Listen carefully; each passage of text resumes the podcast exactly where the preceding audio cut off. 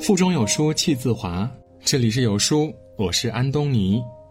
今天我们要读的是，原来以貌取人真的很公平。命由己造，相由心生，境随心转，有容乃大。这是佛家的一句寄语，意思是说，世间一切的相，一切因果的存在，都是因为心的变化。比如你的情绪、心态。还有走过的路、看过的书，都会呈现在相貌里。所以，以貌取人，其实很公平。关于相由心生，古代流传着这样一个故事：少时贫困的唐朝政治家裴度，在路上遇到了一行禅师。一行禅师看了看裴度的脸，发现裴度嘴角纵纹延伸入口，怕是有饿死的横祸。便劝勉裴度要努力修善，裴度听从了禅师的劝告。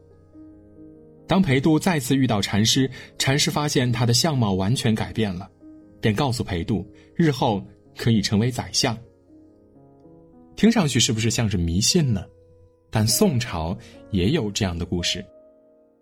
有一天，北宋开国名将曹彬遇到一位精于相术的陈伯先生，陈伯对曹彬说。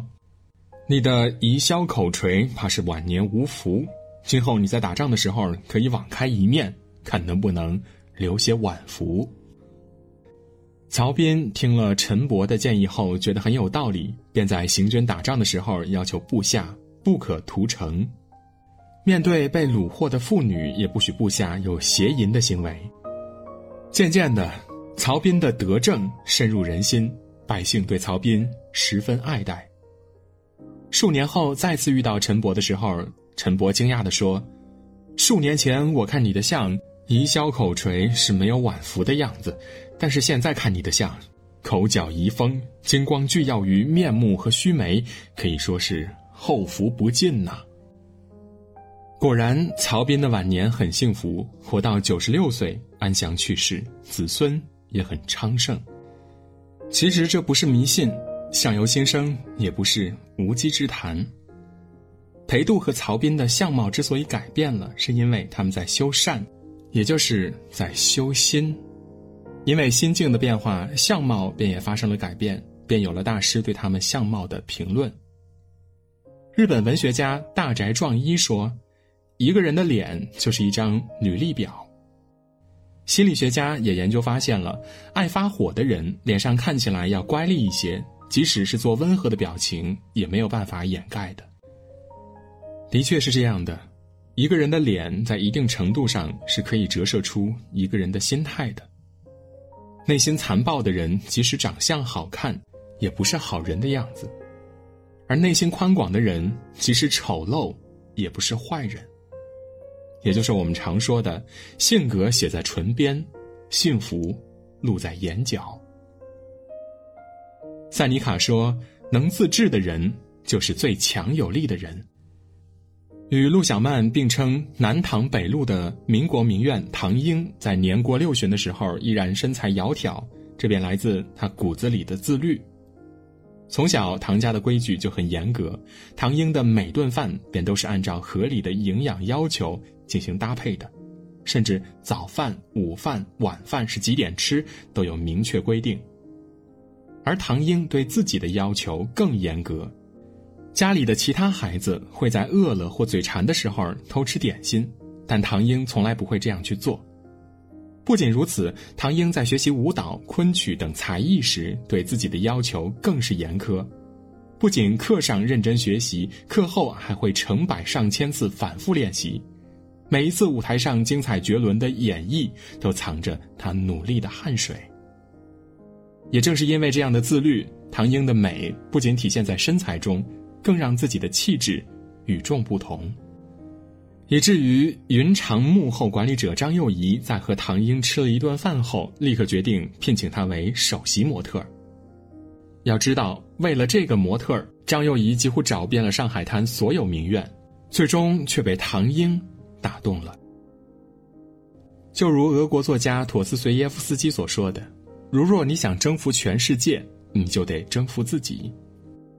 自律就是最好的表达方式，唐英的自律让她美丽优雅了一生，而齐白石的自律换来了健康的体魄。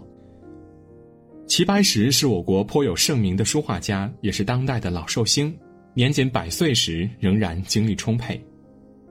一戒饮酒，二戒空度，三戒吸烟，四戒懒惰，五戒狂喜，六戒空思，七戒悲愤。这是齐白石一生恪守的七戒。齐白石以过人的自律，一直都坚持着。到了晚年，齐白石更是每天天不亮就起床了。先去菜园子除草施肥，达到身体的锻炼。他的画室还有一个哑铃，在绘画之余就会练一练自己的臂力和腕力。日积月累，齐白石的身体一直很健康，精力也很充沛。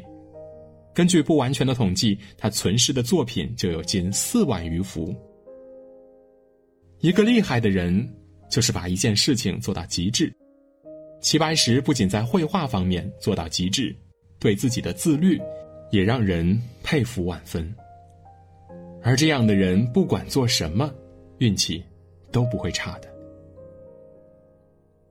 礼记》记载：“礼义之始，在于正容体，其颜色，顺辞令。”在古代开学的第一课呢，就是正衣冠，让学生注意自己的仪表整洁。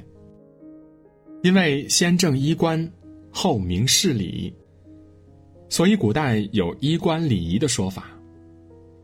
梅兰芳的原配夫人王明华就是这样的一个人，她不仅注重自己的衣着打扮，对丈夫的装扮上也愿意多花费心思。她为梅兰芳精心设计出来的发型，连专业的梳头师傅都自愧不如。她还专门做出了供梅兰芳在演出时用的假发，方便快捷。在着装上，王明华更是精挑细选。不仅去当时北京著名的瑞福祥、千祥义两大绸缎庄挑选衣料和皮货，还会去按潮流做私人定制。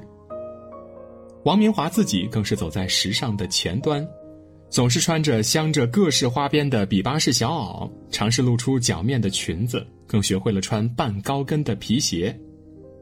随着梅兰芳的出名，当时的国际友人来到北京后，一般都会做这样的三件事。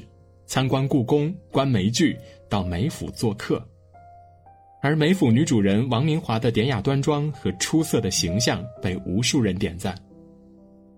英国史学家卡莱尔说：“人应该透过衣着洞察别人，而且还要学会忽视衣着。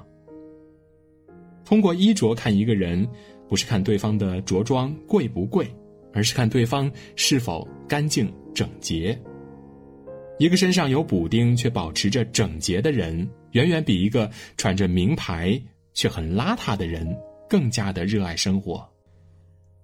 就像《孔雀东南飞》中的刘兰芝，即使遭遇不幸被婆婆强制赶出家门，她也会一丝不苟的打扮自己。